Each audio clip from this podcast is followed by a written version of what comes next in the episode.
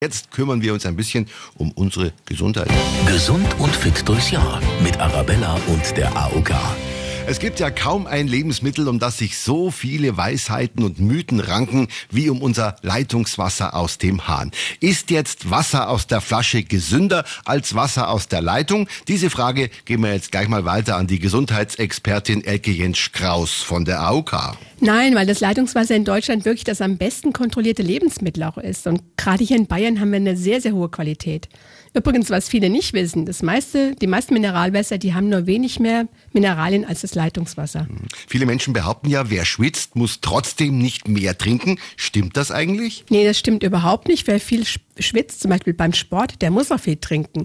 Denn durch den Schweiß verlieren wir ja Flüssigkeit, die müssen wir wieder auffüllen, damit wir nicht austrocknen. Das heißt also ausreichend trinken, damit alle Organe und auch der Stoffwechsel gut funktionieren. Mhm. Sollte man denn lieber auf Vorrat trinken als zu wenig? Nein, es funktioniert gar nicht auf Vorrat trinken. Der Körper verarbeitet nämlich nur kleine Mengen Flüssigkeit und der Rest wird wieder ausgeschieden. Alles klar, dann sind wir bestens informiert. Danke an Elke Jens Strauß von der AOK. Zum Nachhören das Ganze immer auf radioarabella.de. Und heute